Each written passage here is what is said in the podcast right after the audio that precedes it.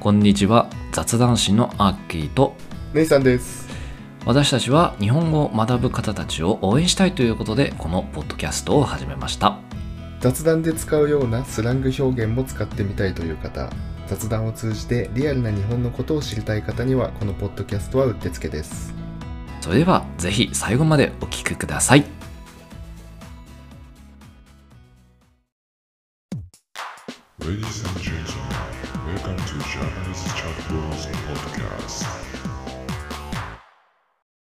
改めましてこんにちはアッキーです姉さんです。今日のテーマは香川県です。香川県来ました香川県来ました。やっぱりはね、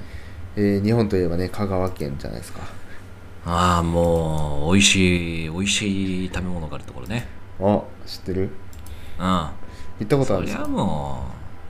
う行ったことはあるね一回出張でおおーいいね。俺行ったことないんだよな。ああそう愛媛愛媛だよね四国で行ったのってみんなでみんなで行ったのはそうだねあれは愛媛だなそうだよねだから香川ないんですよねああじゃあ香川経験者いのやアッキーさんからしてうんどういうとこですか香川県は えマジでうどん屋がたくさんあるあマジで多いんだあマジであるそんなにうんもちょっとうあれ駅けどなんかねこっちでいうファストフードみたいな感じでね結構あるよコンビニ感覚コンビニ感覚でうどん普通にでしかも安くてうめえんだわまあ、うん本当にうまいって聞くね結構うん本当にもちもちしててねマジうまかったなんでだろうねなんで香川県だけそんなにうどん多いんだろうねいや知らねえうどん県とか言われてたしねああそうねうどん県っていうかあれ県が PR したんでしょうどん県だっつって自らねうんうどん県って言ってたんで自分の自虐ネタを使ってやってんでしょまあそんなね香川県ですよはいはい、まあ、特徴としてはね、まあ、ご存知の方多いかもしれないですけど日本で一番ちっちゃい県なんですよねうん面積として一番小さい県で、まあ、場所はさっきも言ったんですけど、四国地方っていうところにあって、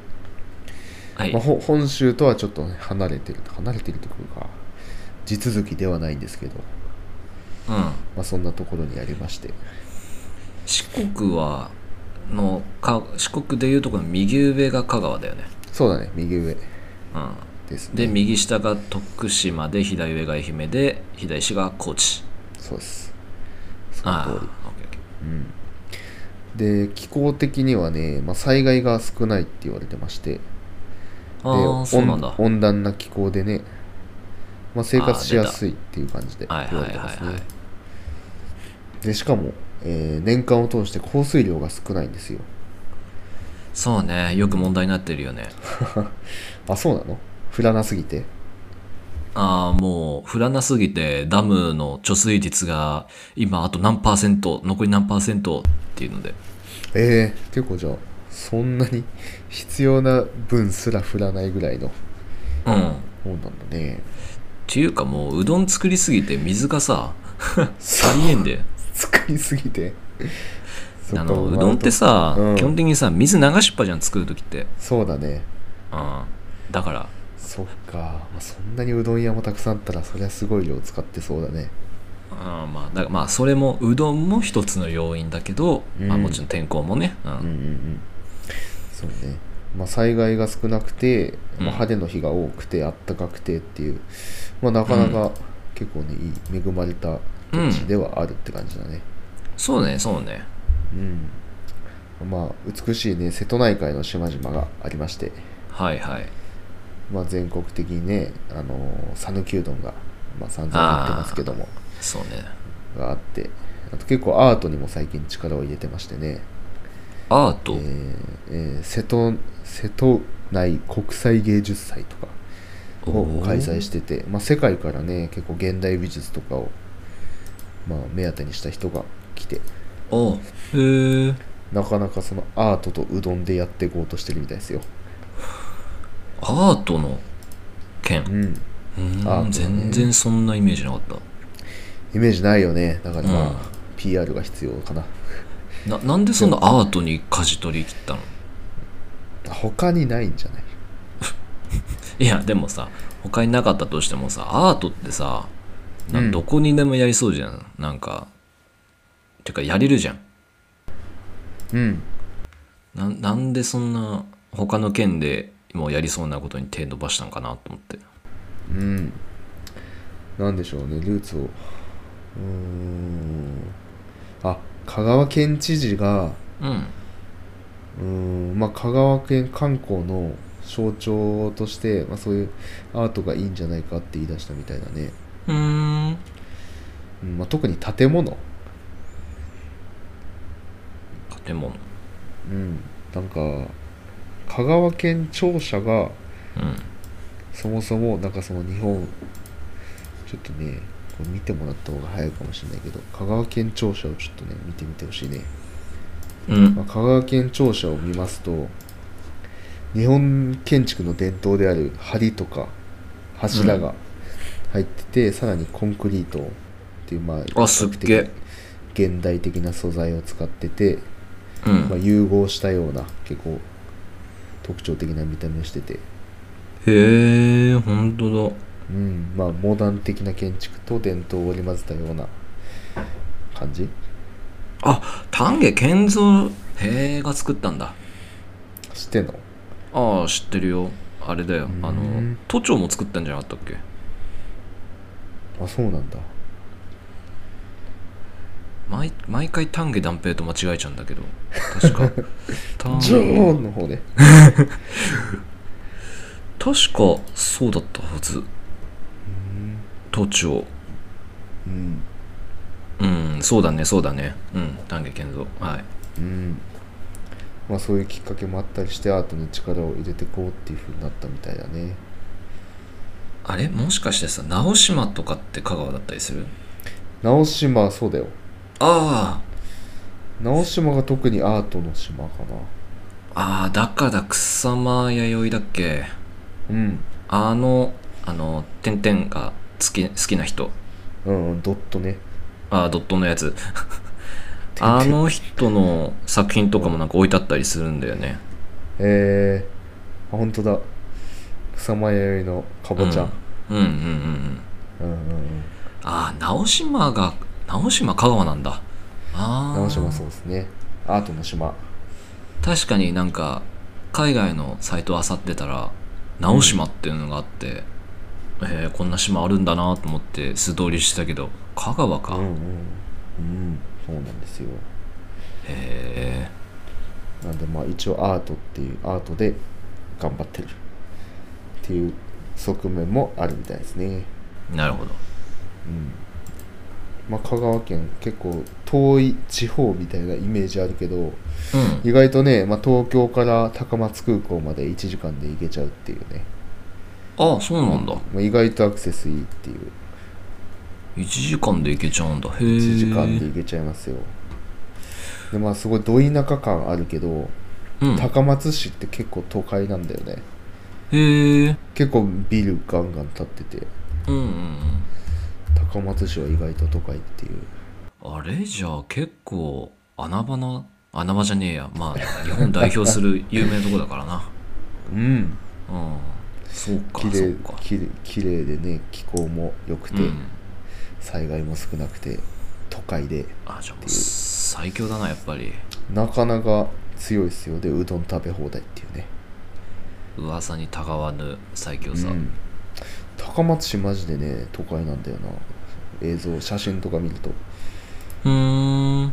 意外と発展してますようんで、まあ、観光地で言うと、えー、琴平宮とか知ってるコンピラさんそうそうそうよく知ってんな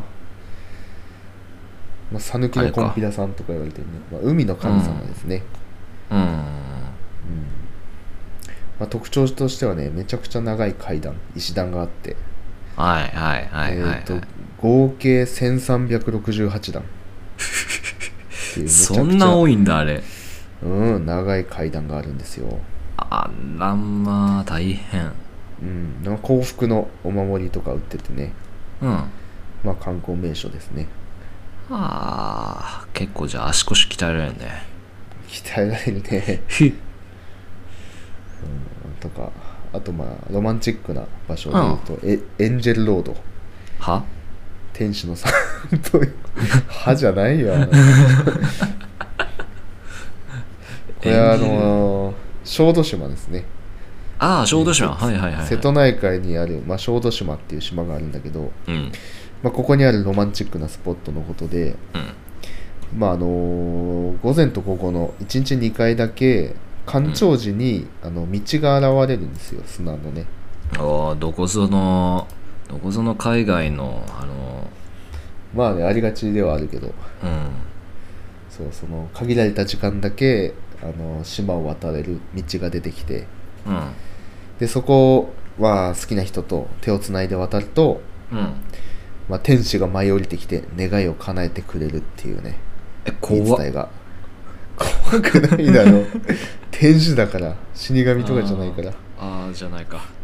うん恋人たちの聖地ですよおーうんあのなんか幸せの鐘みたいのもあってね、えー、それをチャレンチャーに鳴らすとうん。願いが叶うみたいな願い叶っちゃうんあったりなだか。うんそうなんですよ、まあ、確かにすごい綺麗でエンジェルロードとかでねうん調べると、綺麗な島の風景が出てきますよ、エンジェルロード、小豆島。あ、本当だ。うん、結構でかいしかもその道あ、あ、お城とかじゃなくて、本当に島につながってるって感いじだやそうそうほんと島につながる割とでかい道が 出てくるっていうああ、もうてっきりなんかお城とかなんか建物もついてるのかと思ったけど、そっか。ああそれなんかフランスにあるよねそういうとこああそれこそあれだよ名前が出てこ名前ね忘れたモン・サン・ミッシェルとかだっけそうだよねモン・サン・ミッシェルだよえモン・サン・ミッシェルかもうちょっと離れたとこにある、うんでもその干潮時に渡れるかどうかはちょっとわからんけどはいはいまあちょっと島だねしあのー道を渡った先が白みたいな感じになってうーるんのはモン・サン・ミッシェルです、はいはいはいはいエンジェル・ロードモン・サン・ミッシェルかエンジェル・ロードかっつう ねうん、うん、まあ、モン・サン・ミッシェルと比べちゃうとちょっとしょぼく見えるかもしれないけ どまあ一応あるんですよ日本のモン・サン・ミッシェルがああそうよ日本のモン・サン・ミッシェルモン・サン・ミッシェルうんであと、まあ、観光地でいうと、えー、銭形砂絵うん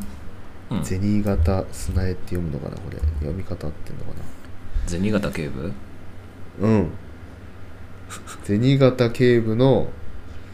銭形あの、うあれだね官官営通報ってあるじゃんあーはいはいはいうん昔の昔のお金ね、うんあれをかたどった巨大な砂絵があるんですよ。へえとね、縦横大体100メートルぐらいの、うんでっけえなうん、関越、そう、めちゃくちゃでかいよ。関越通報の形に砂を固めてる場所があるんだよ。ほんとだ何これめめちゃくちゃでかいです。これ何何してんのって感じだけどね、これ。何これってやつだね何これだけど。これ観光地なんですよ。ほーんこれを見るための展望台とかあるからね、まあ、もちろんでかすぎて下から見てもなんだかわかんないんで、うん、ただ砂がボコボコしてるだけだろうね見える、うん展望台から見れるんですよ全部すっげえあなんか金運すごそう うんパワースポットだなこれきっとそうパワースポットですこれをねこの砂絵を見れば一生お金に不自由しないっていう言い伝えがあるんですよ、えマジでじゃあ行うかないんとだこれはうんそうねなるべく早めにうん皆さん1回でいいんでね見に行ってもらいたいですね、ああちょっとこれ行かないとダメだううんんオッケーオッケーでこれね砂別になんかコンクリで固めたりとかしてないんで、うんうんもちろんねなんかめっちゃお台風とかだと崩れちゃうんです よだからね、まあ、年に2回メンテナンスでみんなで固めてて、うんまあ、そのアクシデント的に台風とかで崩れちゃった時はなんかなんか村人総出で直してくるみたいやばもう結構地地道な努力でもう維持なんか維持されてますよこれすごいねなんかもう思念を感じるよねも固めちゃえばいいのにってう、ん、固めちゃえばいいのにって思っちゃうけどう、ね、あまあそんなおお金のかたどったモニュメントがありますよいいじゃないあとは秩父ヶ浜とかうーんも観光地だねこれまあロングビーチですね海水浴場あーなんか穏やかな感じで波とかも静かでなんか泳ぎやすそうなところだねそうなんですよでね何がいいかってこのウユニ塩湖あるじゃないあーあるねボリビアにあまああれに似てるんですよ遠あれっ浅ぽい写真が撮れるそうそうそう遠浅でもう水面がその全然波立たなくて、まあ限られた時間だけなんだけどねうんうんうん干潮時特に干潮時のうんすごい静かな時だいたい日の入り前の30分後、30分ぐらい日の入り前後30分ぐらいが、まあ、マジックアワーと呼ばれてまして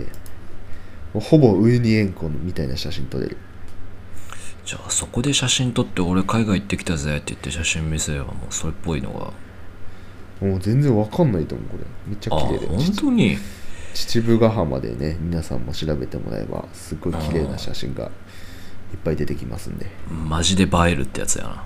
マジで映えるねこれもうほんと鏡張りみたいなレベチだなそしたらうんっていういいとこありますよやっぱなんかアート系がやっぱ強いんだねそうなると本そ当うに、だねなかなかおしゃれな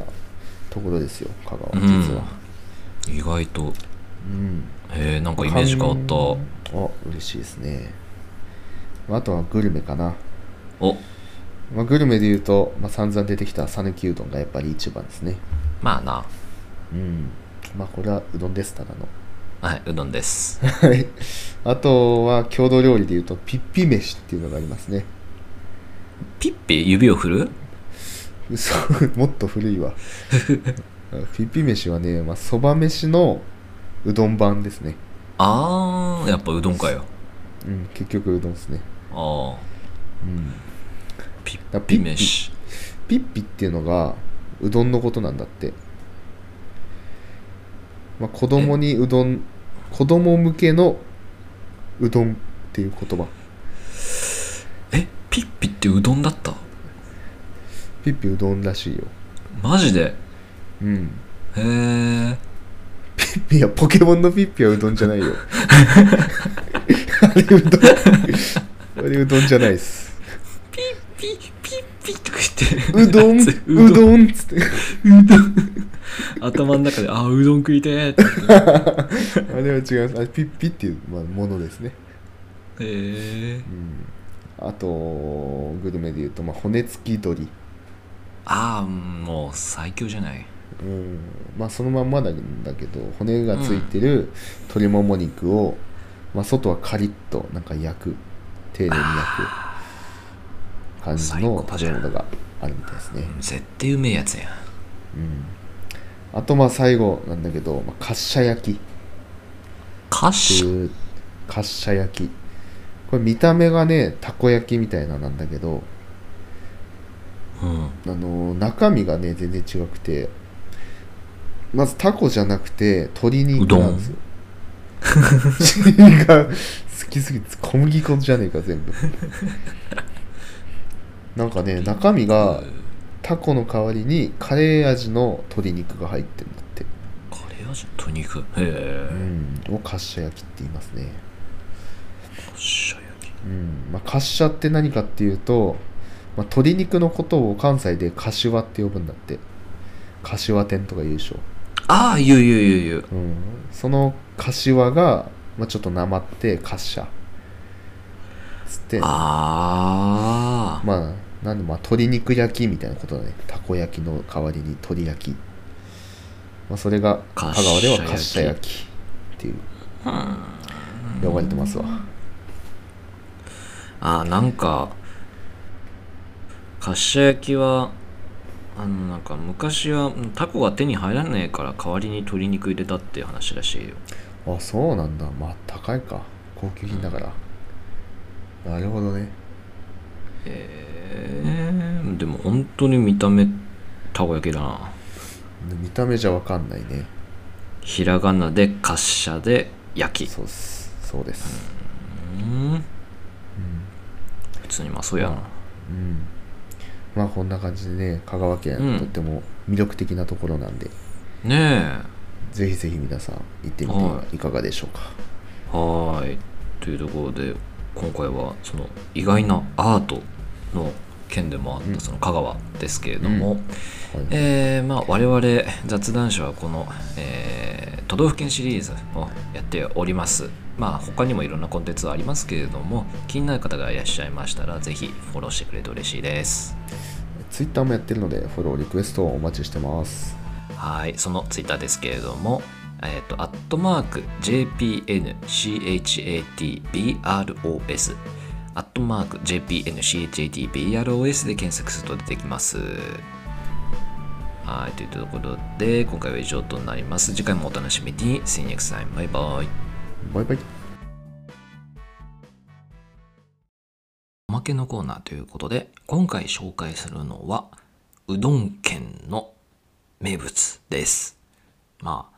まあ、香川県の名物なんですけれども、えっ、と、まあ、ちょっと紹介しきれなかったところをフォローさせてもらえればと思います。えっ、と、ラジオだと、骨付き鶏とか、あとは滑車焼きとか、あーまあ、いろいろ出たと思うんですけれども、他にも、えっ、とですね、調べてみると、オリーブですね。この小豆島っていうのは、実はその日本で栽培を成功した、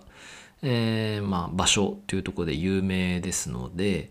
えーオリーブの、まあ、なんていうんですかね、原木がそのまま島中に植わっているっていうのがあり、えーオリーブオイルが、まあ、食べるだけじゃなくて化粧品としてもなんか使えるようなものも売り出しているっていうところで、えーオリーブが結構盛んに作られているっていうのが、まあ、小豆島が、えーありますね。そこで名物のオリーブをオリオリーブオイルを、えー作ってみたいですね。であとはまあもちろん海に囲まれてるっていうのもあって旬な、えー魚もいろいろと食べられるとのことです。えっ、と、サワラ、マナガツオ、クロダイ、ハマチなど一年を通してそれぞれの季節の魚が楽しめるとのことですね。あとは島グルメで、あと、直島バーガーっていうのもあります。で、あとは、たこ焼き、あとは亀の手、へーっていうのもあるみたいですね。あとは B 級グルメっていうとこだと、まあさ、あのラジオで言ったピッピ飯もそうですし、鍋ホルうどんみたいですね。ホルモンとうどんが混ぜ合わさったようなな鍋で、あとはハマチの漬け丼。ひしお丼、あとはたこ飯っていうんですかね。なんかたこ焼き、めちゃくちゃでかいたこ焼きみたいなのがあるみたいですね。あとはさぬきうどんバーガーとか、あーまあいろいろあるみたいですね。で、スイーツのとこに行きますと、読み入りお入りソフトっていうので、あの、米菓子のそのお入りっていうのがあるんですけれども、それの、まあ結構ポッピングな、えー、色使いといいますか、えっ、と、カラフルなアイスクリームが食べられるみたいですね。あとは、醤油ソフトクリームとか、あーまあ、いろいろと変わり種なものもあったりしますけれども、すももの味のアイスクリームもあるみたいです。はい。といったところで、いろいろグルメも実はかなり、まあ、うどんっていうのも有名ではあるんですけれども、それ以外の食べ物も、えーもちろんたくさんあるみたいなので、ぜひ香川を訪れた際には、アートだけではなく、こういった、えーと食べ物も、えーうどん以外のものもちょ挑戦してみるのはいかがでしょうか。はい。というところで、おまけのコーナーは以上となります。ありがとうございました。